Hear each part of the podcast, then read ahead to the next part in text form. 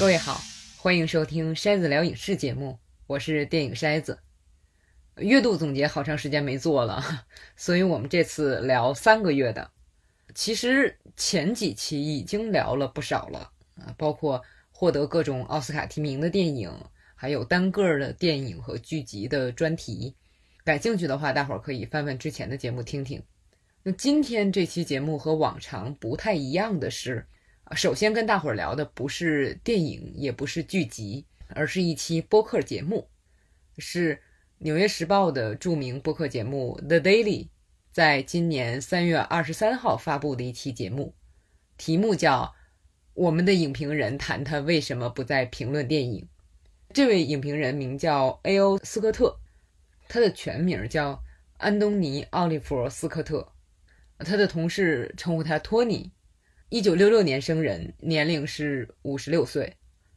斯科特从二零零零年一月开始成为《纽约时报》的影评人。那在他决定离开的时候，已经做了整整二十三年。我觉得啊，长大后去做电影评论的人，基本上都是小时候就喜欢电影的人。那斯科特就是这样。他说，他小时候都是自己去看电影，看完电影去报纸上读影评，因为想和人交流对电影的感想。有时候自己看完觉得电影挺好的，然后在报纸上看到宝林凯尔的评论，啊，说这个电影烂极了，他就想，哦，他是这么想的啊，好吧。那有时候他也会在头脑里啊和影评人争论一番。所以对他来说，影评人不是某个领域的专家，也不是代表某种权威，而是一种陪伴。啊，我看完一个电影，可以找他聊聊，或者说听他聊聊，这么一个存在。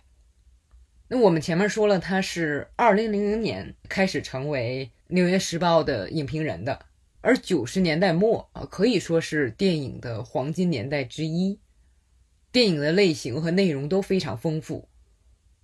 那在斯科特看来，自己的使命就是连接电影和观众，让他们知道影院里有一些他们可能觉得自己不会感兴趣的电影。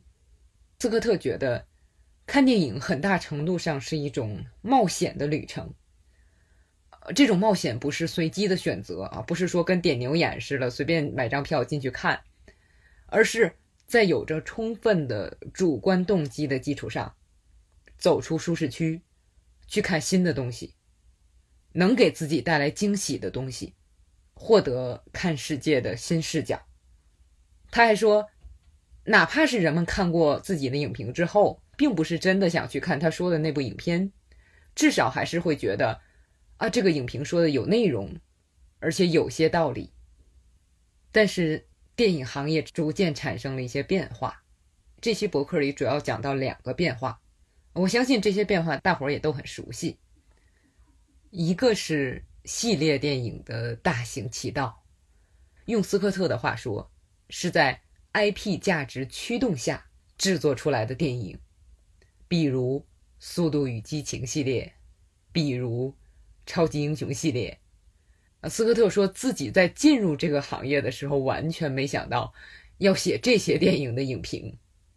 他曾经写过批评《复仇者联盟》的影评，然后 Samuel L. 杰克逊就是在《复联》里演尼克·弗瑞的演员，在推特上说：“复联的粉丝们，我们该给 L· Scott 找个新工作，他真的可以做的。”斯科特没有说，但是完全可以想象，在这样的号召下，或者说我们根本没法想象，他会受到怎样的攻击。这几乎是有组织的网暴了。但是我感觉这些攻击并不会对他个人的情感造成多大伤害，但至少让他感到，粉丝这个群体非常敏感而且强大，会摧毁一切讨论。他说这样。让他作为一名影评人，从职业的角度感到很困扰。我们也熟悉这种情况嘛，粉丝群体这种存在，就是以确定为前提的，不许挑战，你不喜欢就是黑。哪怕是你喜欢的东西，也不许进行质疑倾向的分析讨论。可这正是影评这项工作的意义呀。那除了 IP 驱动下的系列电影，斯科特讲到的电影行业的另一个转变是流媒体。那当然，最早也是最大的冲击就是 Netflix。Netflix 开始做的是剧集，乍一听好像是跟电影没关系，可实际上也是对电影的威胁。能在家看剧，为什么要折腾半天去电影院看片呢？然后 Netflix 又开始投资电影，虽然一开始给人感觉也挺好的，他们给电影人需要的投资，让他们拍自己想拍的电影，比如《罗马》《婚姻故事》《爱尔兰人》，但是这些电影只是在影院上映很短的时间，那些电影还是打算评奖的，所以短期在电影院上映。播客里还没有讲到，像当下这样，很多电影不打算参与评奖的话，就直接在流媒体上播放了。这样你就相当于把观众从影院里拉出来了。拉出来之后呢，到网上去看。用斯科特的话说，Netflix 不在乎你看哪个节目，只要你看 Netflix 就可以。看完一个，数据给你推送下一个，这就造成了一个什么问题呢？很多电影你觉得早晚可以看到，你就不着急看了。不像以前，我得到影院去看这个电影，这段时间不看它就下线了，因为你不容易看到。看电影才成为了一种仪式，大家在一定的时间内一起去参加这个仪式，有着共同的或者类似的观影体验，这样电影对文化的影响力才能彰显出来。但是在流媒体的影响下，这种体验变得越来越少。那当越来越少的人有这种体验，这件事儿就逐渐的被边缘化了。聊的人少了，就越来越多的人更不想去体验。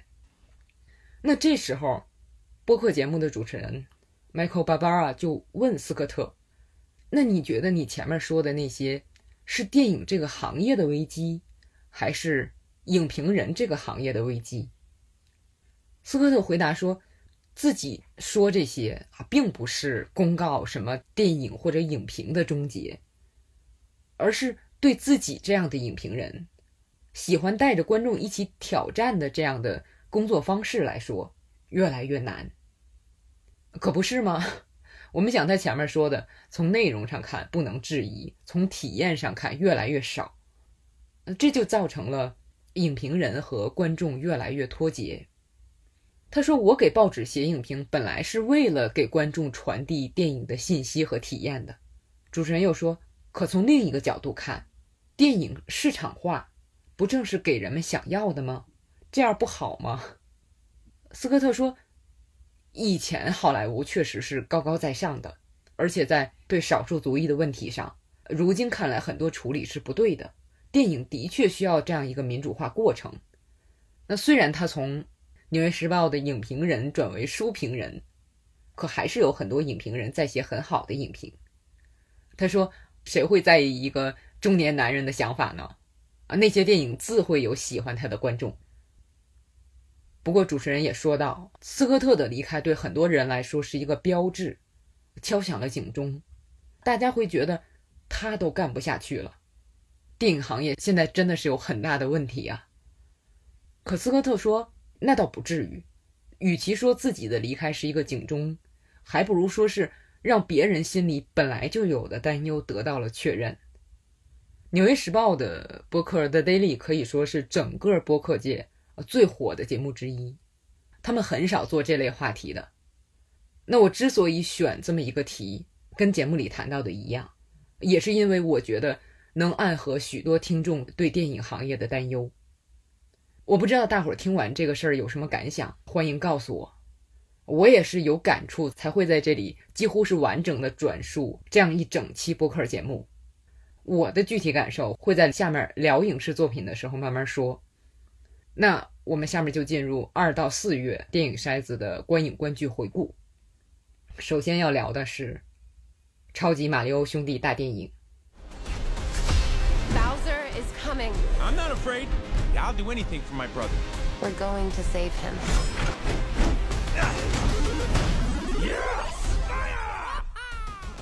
说完刚才那个话题，紧接着说马里奥这个电影好像有点讽刺哈。这个可以说是影评人和影迷之间脱节的完美验证。这个片子在烂番茄上，影评人给分是百分之五十九，不及格；影迷给分是百分之九十六。而且我准备这期节目的时候，刚出来的新闻，这部电影已经在全球突破了十亿美元的票房，用了二十六天，啊，是全球疫情以来排到第五位票房的电影。那四部是《蜘蛛侠三》《壮志凌云二》《侏罗纪世界三》《阿凡达二》，都是系列电影哈，让斯科特说中了。马里奥这个电影吧，其实我还是说马里奥顺嘴儿，哎，至少我这个年纪的人都是更习惯马里奥的。我记得叫马里欧是因为在中国马里奥那个商标被注册了，没办法。我之前也在节目里说到过啊，我平时会在 Switch 上玩游戏，不过我玩不了马里奥的游戏。简单说，就是因为小时候没基础啊，长大了手残。可是我属于那种云玩家，就是经常会到网上看别人玩，所以对各种马里奥的游戏都不陌生。所以电影一出来，我第一时间就去看了。这个电影宣传的时候，我是尽量回避的。因为怕看到太多的电影元素，真正看的时候就少了很多惊喜。事实证明，我是多虑了。我发现任天堂创造的这些人物形象、场景、那个配色、动作，哦，简直就是让人无法抗拒的。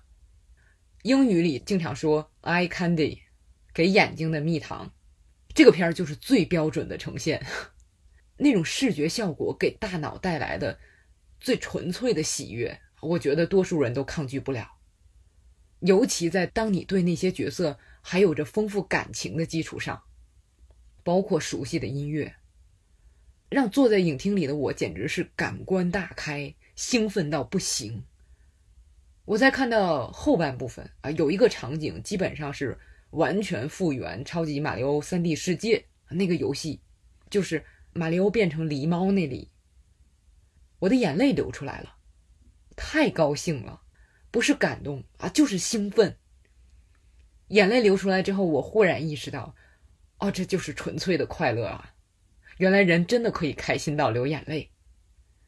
这个片子还有一个地方让我流眼泪，奇怪吧？就这么个片子，两次流眼泪，是前面，就是马里奥到了蘑菇王国，跟碧姬公主说好了要一起出征。碧姬公主搞了一个阵，就是我们熟悉的超级马里奥游戏的关卡，让他在里边练习。马里奥就反复反复练，不停的失败，再来。我就是看到那儿掉了眼泪，为什么呢？前面说了，我玩游戏手残，超级马里奥兄弟和马里奥奥德赛都只能玩到第二关，试了多少次也只能到第二关。所以我稍微能想象，那些玩游戏特别棒的玩家是经历了怎样的不断练习，才到现在这个水平的。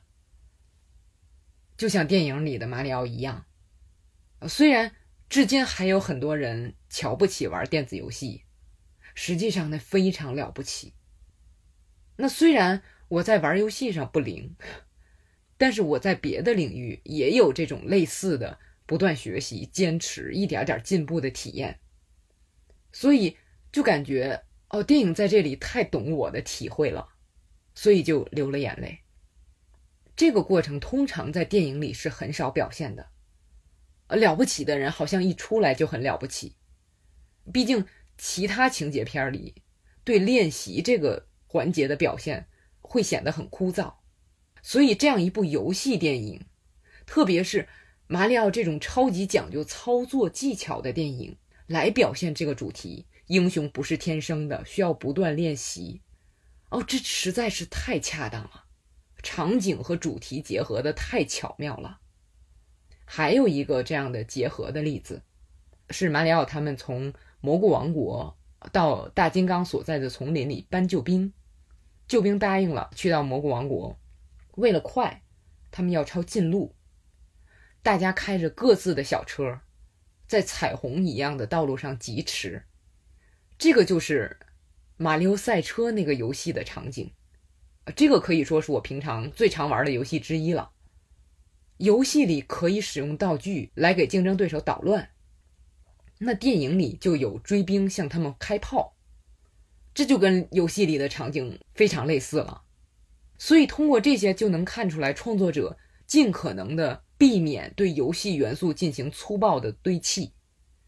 我们想一下前些年的那个头号玩家，就很多熟悉的形象没头没尾的在人群里向我们冲过来。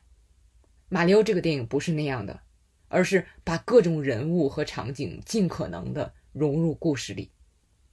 虽然很多影评人说这个片子没故事啊，就是任天堂在推他们的各种 IP 呀，我的看法就完全不一样。我的视角，首先，它有故事啊，故事就是我们在其他商业大片里经常见到的弱小的英雄联合他的伙伴打败强大反派的故事。更重要的是，这些我熟悉的元素，在我看来本来是没有办法融到故事里的，他们给融进去了，还很流畅，这就很好了，而且。我以为我这样的二把刀玩家在看片时掉泪已经很莫名其妙了，是不是自我代入的感情太多了？结果我的一位同事啊，比我年轻不少，非常喜欢马里奥游戏的一位同事，他说他看到后边都泣不成声了，就是从路易吉在最后的大战中站出来开始，一直到电影结束了还在哭。我的第一反应就是。啊，不止我一个人哭啊，那就好。第二反应是，哦，这个朋友可交。所以就是，你说这个片子，我们怎么可能和影评人的视角一样？那在这种情况下，我觉得就没有必要互相强求。我完全能理解不喜欢的人。这个电影对我来讲，其实是非常少数的。我走出影院之后，就有点连不起来情节的片子。啊，我完全理解你为什么不喜欢，但是我看的时候是真的快乐啊。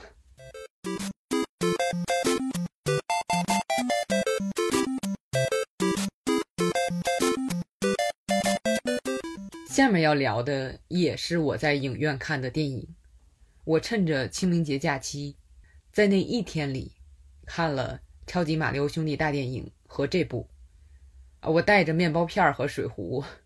出了这个影厅进那个，我在中间十分钟休息的时候，给朋友发信息，我说我简直是跑影院上班来了。超级马里奥是上午看的，啊，下午看的就是这部《龙与地下城：侠盗荣耀》。Truth be told, we helped the wrong person steal the wrong thing. We didn't mean to unleash the greatest evil the world has ever known.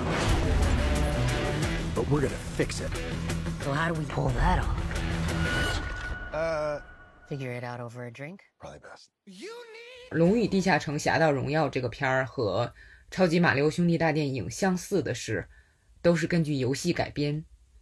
但是我对《龙与地下城》这个游戏知之甚少，只是当初在 YouTube 上看过玩这个游戏的视频，因为夜魔侠的女演员 Deborah Ann Woll。是那个游戏的狂热玩家，做过这个游戏的视频，但是我既不了解游戏，又是说的英语，晕头转向的看了一会儿啊，就大概知道哦，这个游戏是这个意思，一群人坐在桌前，角色扮演嘛，啊，讲自己要怎么做怎么做之类。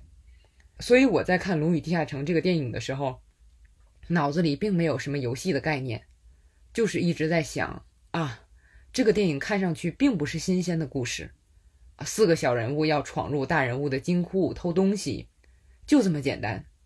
可是我看的时候又觉得非常有乐趣，啊，这是怎么回事儿？它到底新鲜在哪儿？我感觉一个是跟同类型的电影比，这个片子不只是注重讲男主角的故事，四位主角的背景故事都给予了充分的交代，这样他们之间的互动也更有意思，因为四个人我们都认识了。啊，大致性格也都了解了。第二点就是这个电影没有太把英雄太当回事儿，他们的计划一直在失败，然后不得不制定新的计划。英雄自己也没拿自己当回事儿，啊，总是在自嘲，特别是男主角。那第三点就是，这个故事的目的性不是那么直接，反派不止一个。开始我们以为要对这个反派啊，不久发现他身后有个更坏的、更厉害的，而且英雄一开始是想偷钱，后来目的又有了变化，呃，就是这一点儿一点儿的跟同类片子的不一样啊，使得整部电影的感觉就很不一样。我觉得这些变化啊，尤其是正反双方人物设定的特征，跟这个片子改编自游戏有很大关系。可它又不是那种要建立宏大的世界观的那样。就你在看这个电影的时候，能感觉到它在不同的地理环境、种族、文化之间穿梭，但是它没有居高临下的向你讲解。你看我这个世界有多么多么宏大，我这个设定有多么深邃。蕴含着多少文化内涵？我们知道有很多电影雄心勃勃的要拍成系列电影，于是就把第一部拍成了大型预告片儿，结果这第一部就失败了，后边啥都没有了。而《龙与地下城》这个电影就是，故事里用得着的我介绍一下，用不着的就不提。我宁愿把时间放在向观众展现这几个主要角色背景故事和性格塑造上。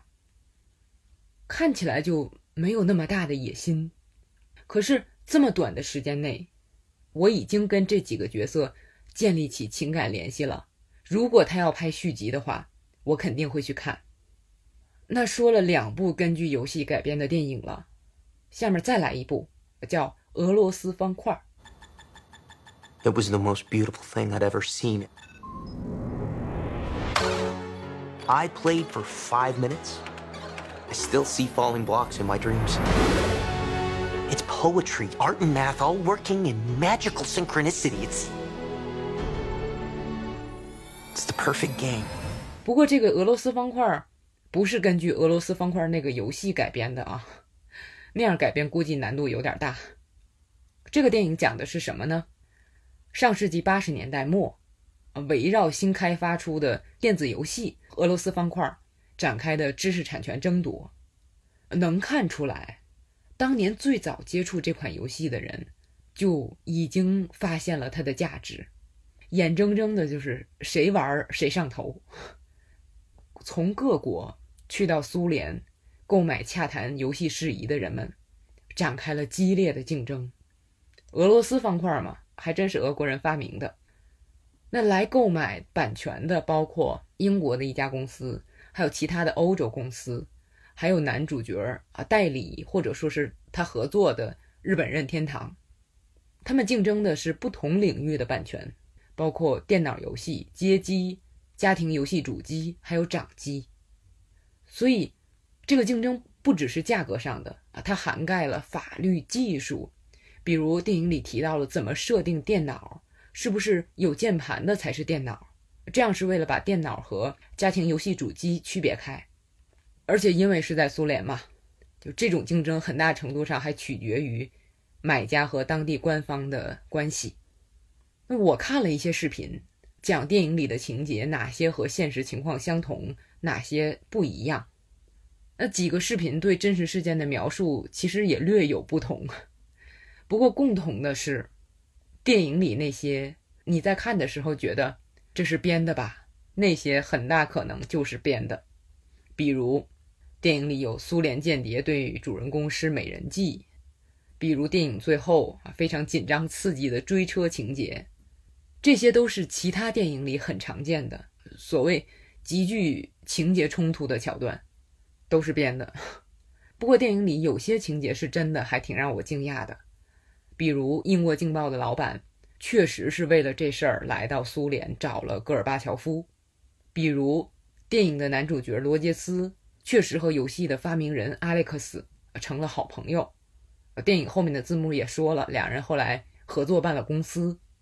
有一点特别有意思的是，任天堂当时的社长并不像电影里那么痛快的就认准了俄罗斯方块，他当时是问了宫本茂，就是马里欧和塞尔达之父。问他这个游戏怎么样？从宫本茂那里得到了非常肯定的答案之后，决定买这个游戏。电影里把这个事儿省略了，这种简化很合理。但是我知道宫本茂先生在这个事儿上也有参与，就很高兴。那回来说电影，虽然我们前面说了啊，电影加了一些有点俗套的情节，实际上整部电影里最好看的，就是那些围绕技术合同的争执。因为这是其他电影里没有的，因为这是让影片显得更真实的。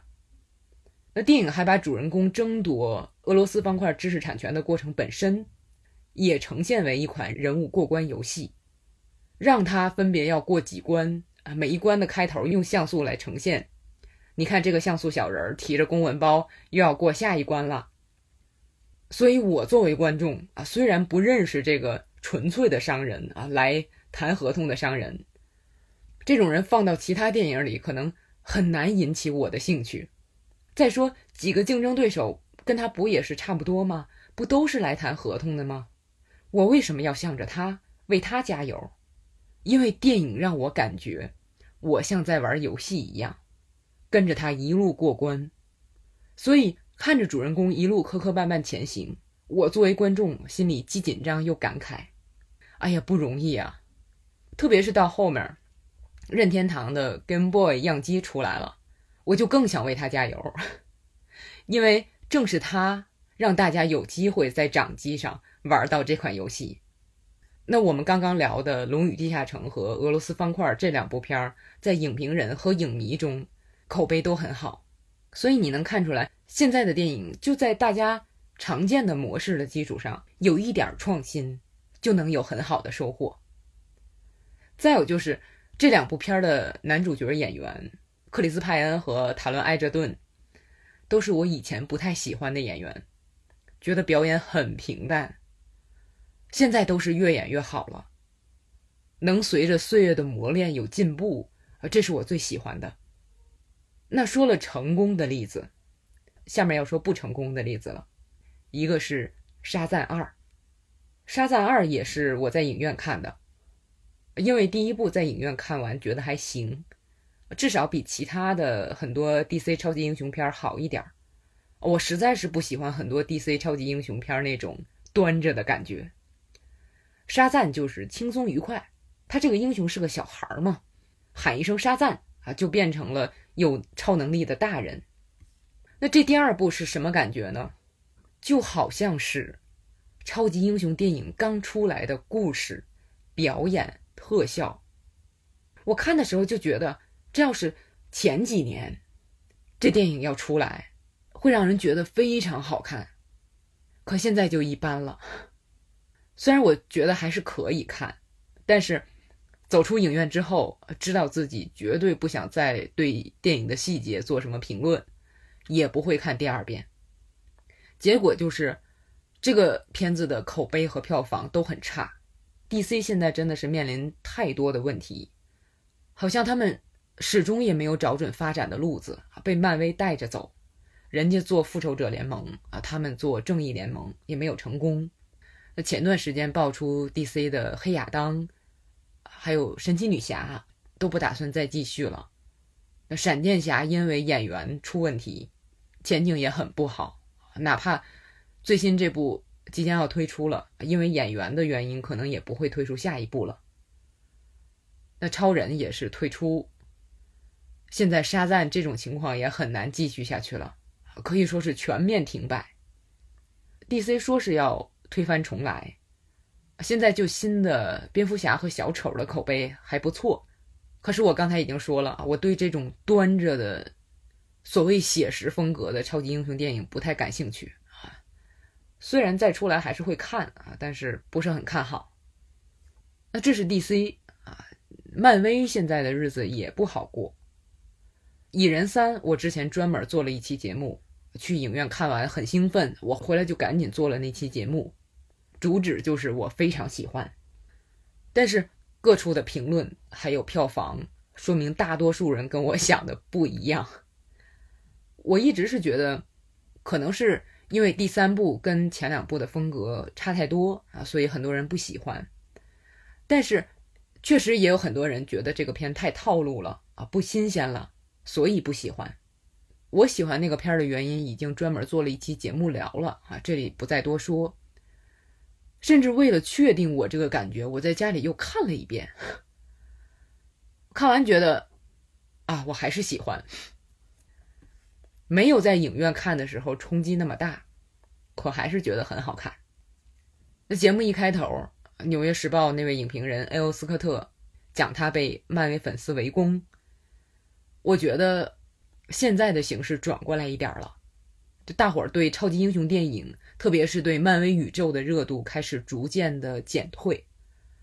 我前两天看到一个视频啊，里面说漫威的下坡路很明显，很大程度上是因为迪士尼家带来的。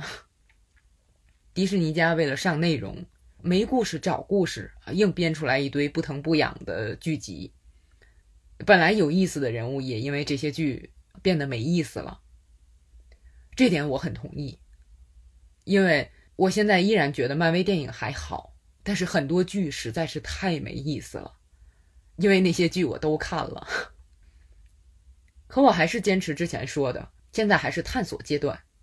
呃，这种探索意味着对类型的拓展，呃，这种拓展说不定就能带来新的好作品。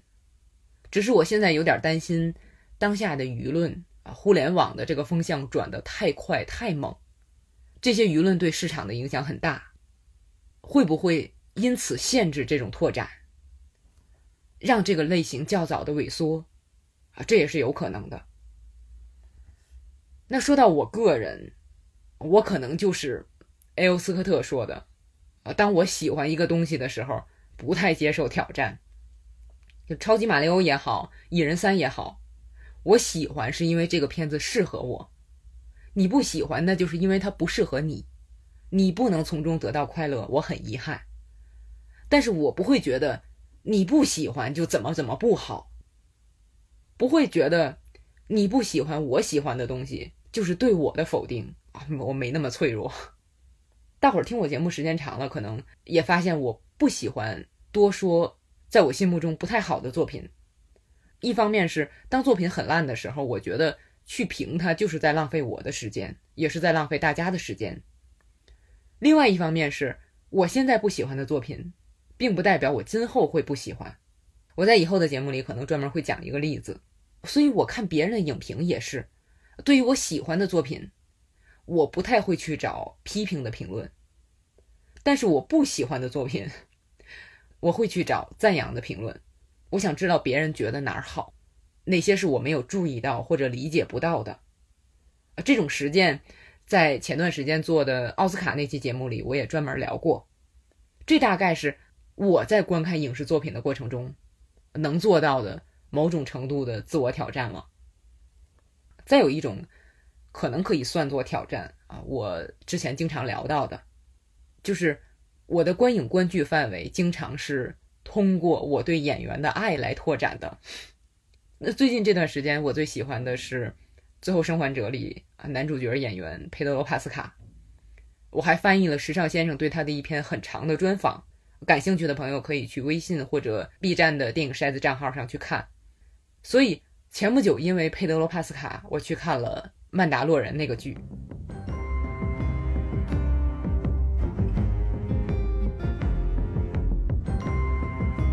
搞笑的是，《曼达洛人》里边。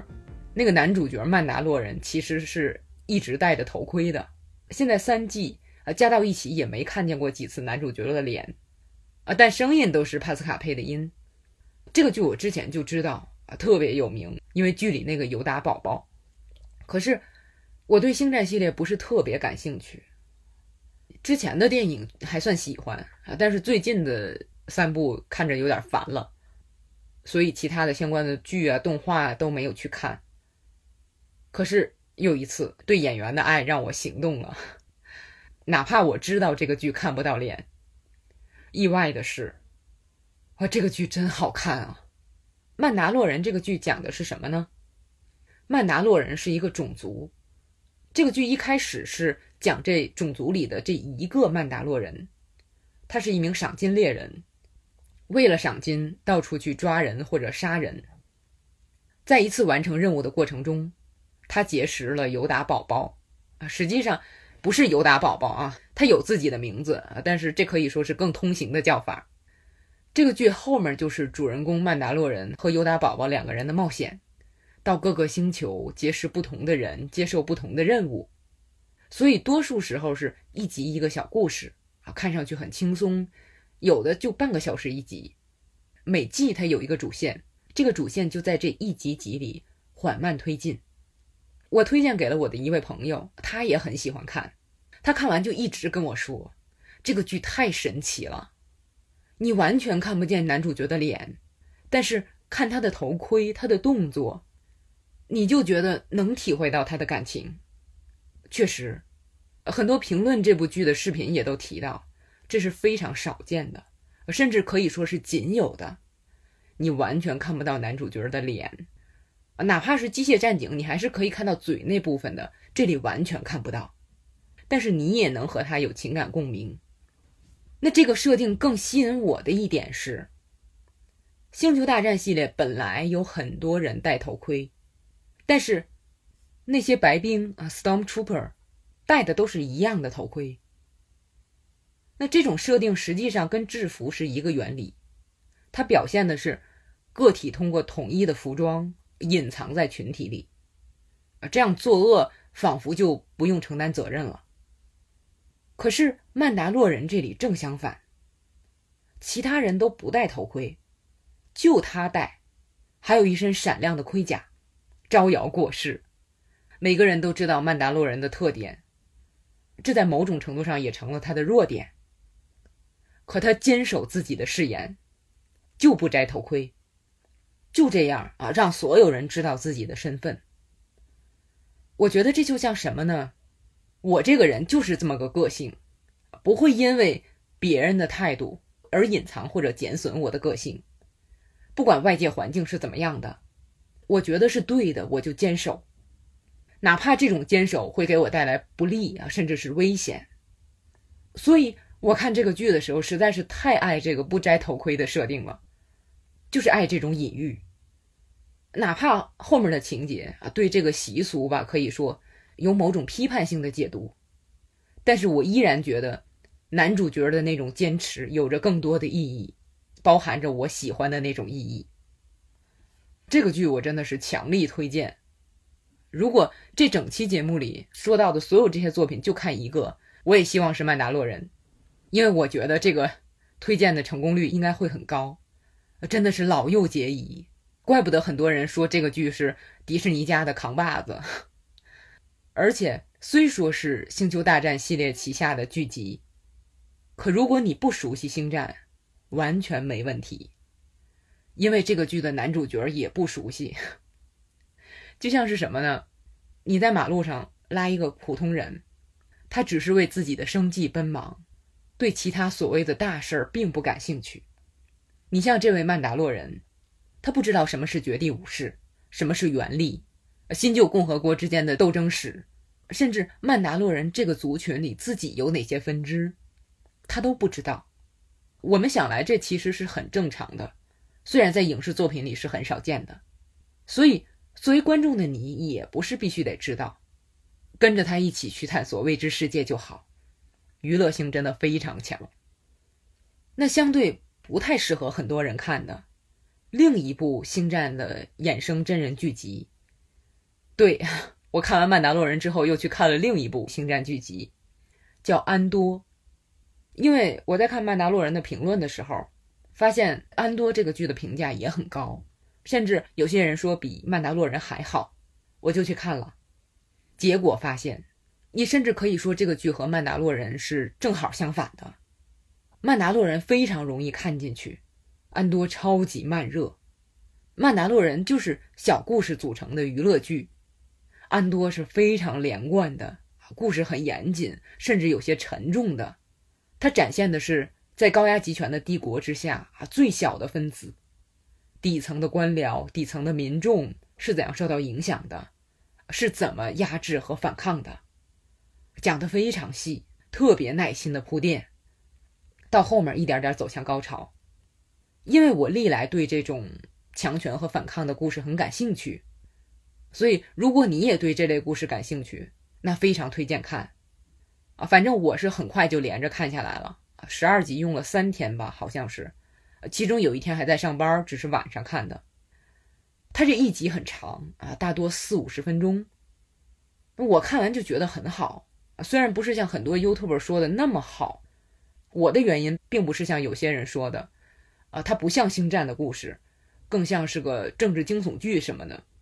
我是觉得它实在是太慢热了，前三集你几乎需要熬过去。可是回想当初我在看《继承之战》的时候，好像前四集都是熬过去的。你不能说前面几集拍的不好，因为真正好的东西是需要你前期投入的，投入精力、投入时间、投入耐心。看剧也一样。现在《继承之战》到了第四季啊，我会毫不犹豫地说，这是我看过的最好的剧集。那所以，等《安多》第二季出来，我也会继续接着看，虽然可能要等很久。可以说，看《安多》对我来说啊，就是某种程度上的走出舒适区。没有特别喜欢的演员啊，不是习惯的节奏，但是我看完觉得前面付出的精力和耐心得到了丰厚的回报。哦，原来。星战的故事还可以这样拍，这种把政治故事放在银河系，也省得有人说你是对这个国家的不公平，是对那个事件的杜撰，呃，不太容易再有这种麻烦了，而是可以把各种集权也好，各种暴政也好，它的本质提炼出来，那在这个特殊的环境里演绎，反而可以更自由、更深刻、更有力。我现在觉得我是一个不忠实的粉丝。这山望着那山高，漫威宇宙看腻了，跑去了星战世界，就是这样。一个类型或者出品方，你看多了，看腻了，觉得质量不行了，很容易就流向其他方向了。我不是前阵子一直在看韩国的影视作品吗？最近这份热情有点退潮了。我觉得主要原因是看的太多了，就会看到很多新出品的质量不高的作品，哪怕是知名演员参演的作品。比如电影《杀死福顺》，它的卖点就是主妇的隐藏身份是杀手，杀手公司按照我们常见的企业运作，可也都是噱头罢了，啊，并没有在这些点上有什么充分的发挥，而且动作场面拍的相当偷懒，这也是有名演员参与的一大弊病了。我还看了一部剧叫《造后者》，我不是说过我特别喜欢电影《造王者》吗？原以为。造后者是一样深刻的竞选故事，结果的确是竞选故事，但是是那种非常俗套的复仇，加上权力斗争，加上政治黑金的故事，情节发展各种想当然，人物也都非常扁平。两位主人公都是女性啊，都是非常著名的演员扮演的，两个人看上去很独立强大，可实际上。还是按照比较传统的女性形象设定的，人物的锚点最终还是女儿、母亲、妻子，反正就是很没劲。我之前看过一段日剧，因为没劲的太多啊，转向美剧，美剧又看了很多没劲的，倒了胃口，转到韩剧，啊，发现韩剧好看哦。现在韩剧看腻了，又回到美剧，看了《最后生还者》和《迎来继承之战》的最终季。还有刚才提到的《曼达洛人》，我又觉得哦，还是美剧有底子，要深刻能深刻，要娱乐能娱乐，反正就是 完全没有忠诚度。可从另一个方面也能看出来，影视制作上真的是竞争激烈啊！毕竟流媒体现在是全世界的内容在相互竞争，就在这种竞争中，大家都在进步啊！除非你不参与这种竞争，那最终受益的还是观众。当然，也因为流媒体需要大量的内容，会有很多明星主演的，只为吸引你眼球、消耗你观看时间的作品，比如前不久出的克里斯·埃文斯和安纳德·阿玛斯的《神出鬼没》。什么呀？那是我晚上睡觉前看的那片儿啊，生生看困了。这是克里斯·埃文斯在《会影人》之后，他跟瑞恩·高斯林给 Netflix 演的嘛，继那个。打着明星幌子的大俗片之后，又有这么一部，哎，我觉得克里斯·埃文斯真的是应该认真考虑职业生涯的下一步了。再这样下去，美国队长的老本很快就会吃光的。那我们这期节目一直在说挑战，说走出舒适区。我觉得并不是非要跟自己过不去啊，看自己不想看的。那很多时候恰恰相反，因为舒适区里的东西实在太不好看了。我刚才说的那些不好看的作品，最大的共同点就是每一部的情节你都可以猜到，甚至人物的台词、表情都完全不让你意外。这编剧如果还不如我，那我看什么呢？当然也会有人靠这些来确认自己良好的自我感觉。可是对我来说，我需要的不是这个，我需要的是提升自己。这种作品起不到这样的效果，甚至连娱乐的效果都达不到。那说到娱乐啊，得提一个片儿啊，前不久看的，因为这个片子我在很多美国的脱口秀里听到过，他们会拿这个做比喻开玩笑，是什么呢？Cocaine Bear，这边翻译成熊嗨了。熊嗨了这个片子讲讲的是，在野生的自然公园里边，一只熊因为吃了意外掉落在这里的 cocaine，嗨了，做出很多反常的举动。遇到这只熊的，有到公园里游览的游客，有公园的管理员，有到这里寻找丢失的毒品的犯罪分子，有来抓他们的警察，还有寻找偷跑到森林里的女儿的母亲。所以你听这个情节像是喜剧吧？没错，它是喜剧，但是让我实在没想到的是，好血腥啊！就特别特别血腥那种。你说夸张吧，也不是很夸张。昆汀电影里很多是夸张的血腥，那相比之下，这个片子还挺写实的，人的肢体被咬掉啊什么的。所以观看的过程中，我也不知道自己的反应应该是发笑还是被吓到，想笑又觉得不合适，被吓到又觉得没那么可怕吧，不至于吧？这毕竟是喜剧。就在这种。摇摆不定的过程中，迎来了影片的结尾，就觉得啊，这种喜剧竟然还可以这么拍。那这个片子的口碑不至于多好，可对我来说就是看着很新鲜，而且是女导演导的。你看，女导演不是非得导大家心目中的那种生活片吧？反正就是一种有趣的观影经历。像我刚才说的，这个片子着实火了一下。也为今后相似题材的电影提供了更多的可能。那些电影哪怕不用拍的这么过火，在处理情节和镜头的时候，也可以相对自由。毕竟观众那样的都看过了。要说最近比较意外的观影体验，还有另一部片儿，是《网络迷踪二》。Hi, this is Grace Allen. Please leave a message. Mom, where are you guys?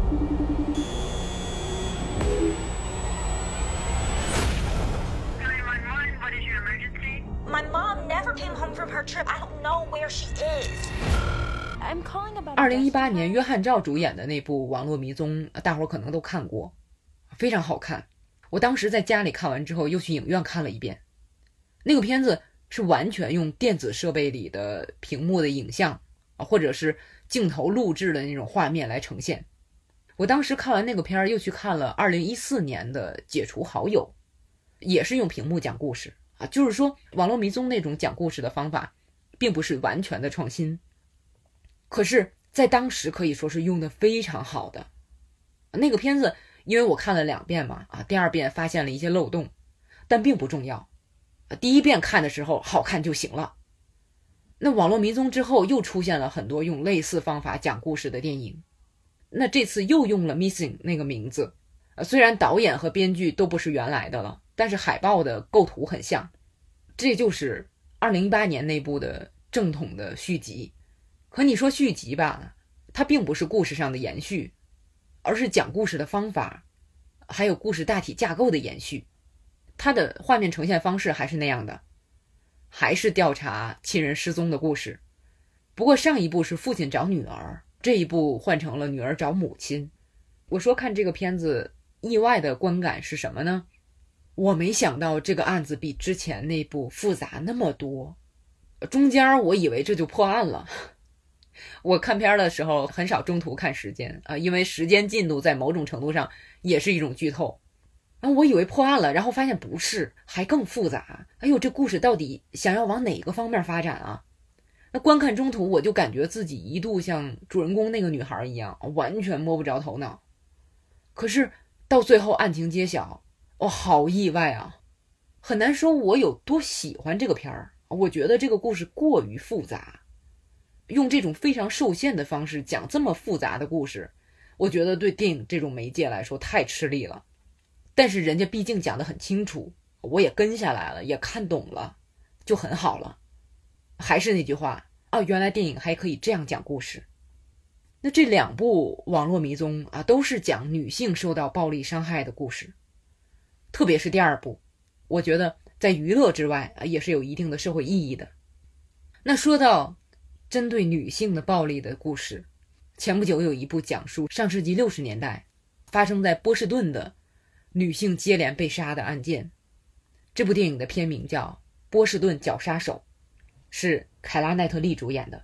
我现在觉得凯拉奈特利选片儿真的是特别有针对性，大伙儿可以去翻一下她的这个作品年表，从二零一八年的《克莱特》，到二零一九年的《官方机密》，二零二零年的《品行不端》，再到二零二三年这部《波士顿绞杀手》，都是非常有社会意义。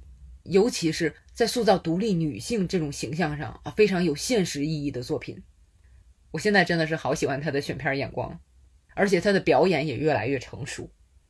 波士顿绞杀手这个故事是根据真实事件改编的，两位女性的新闻记者调查女性接连被杀的案件。我在看片的过程中总是想到苹果 TV 推出的那部《闪亮女孩》，甚至怀疑那个比较奇幻的故事。就是受到波士顿这个真实事件的影响，因为表现的都是女性接连被杀的案件，最终要靠真正关心这些受害者的女性记者来揭开真相。波士顿绞杀手这个片儿，一方面是在调查案件，一方面它展现了两位记者身为女性，在调查过程中经历的蔑视、恐惧等等。这个电影的结局可能会让一些人觉得不过瘾。因为它不是我们习惯的那种破案电影的大结局，但是我觉得这个结局更深刻，更具现实意义。大伙儿看了就知道了。我还想说的一点是什么呢？这个电影里有一个情节，是调查这个案件的警察辞职了，去给好莱坞当电影顾问，所以镜头带着我们去到他当顾问的那个片场，在拍的就是以这个波士顿绞杀案为原型的电影。要不怎么找这个警察当顾问呢？我当时看到那儿就想，哦，他们拍的这个电影在哪？我要去看。结果，这个电影还真让我找着了，是一九六八年的电影。片名和二零二三年这部非常像。二零二三年这部叫《Boston Strangler》，波士顿绞杀手，直译了可以说。一九六八年那部叫《The Boston Strangler》。前面加了一个 The，新片去掉了那个的，是有原因的。大伙如果知道剧情，就会明白。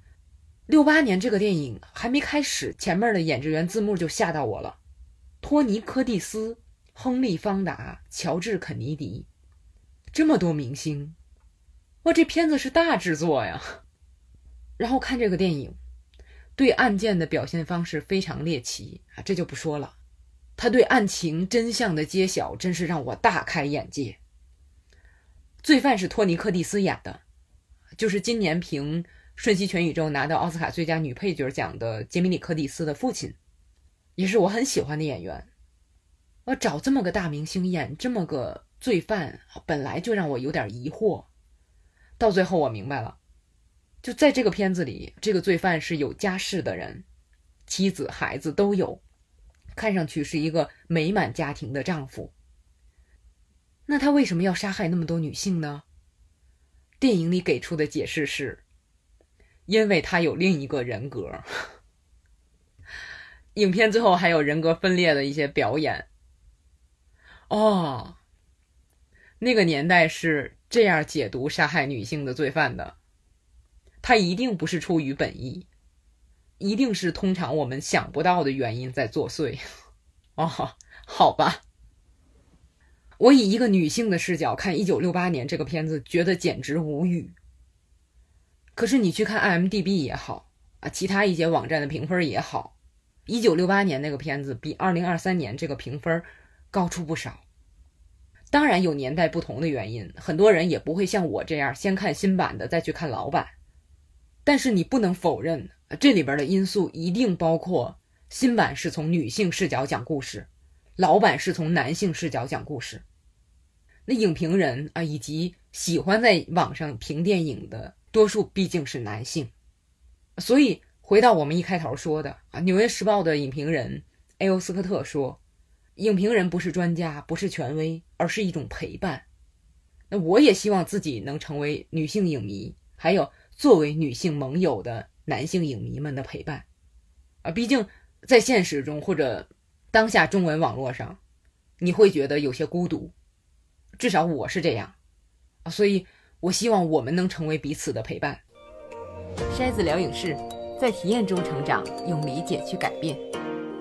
现在其实因为女性视角的电影越来越多，至少是我啊这种身份认同的需求会更加强烈。比如前不久出的韩国的电影《下一个素汐》，女性观众，尤其是年轻的女性观众，跟男性看那个片子。感觉肯定是不一样的。就这个片子，把年轻女性在职场受到的压力展现的既残酷又真实。当然，它不只是女性才会遭受那种压迫，它其实是把全社会对年轻人的压榨展现的很真实。年轻女性可以说是最底层的那一类，感受就会更强烈。其实这种电影 更需要被男性看到。啊，不管看完怎么想，首先要多看。可是我心里也很清楚，很难让当今的男性观众对这样的电影感兴趣。尤其是如果你是为了海报上的裴斗娜看的这个片儿，电影演了快一半，裴斗娜还没有出现，就更难坚持下去了。现在就是这样，因为有太多的资源唾手可得，人们就会去找自己想看的东西，听自己想听的话。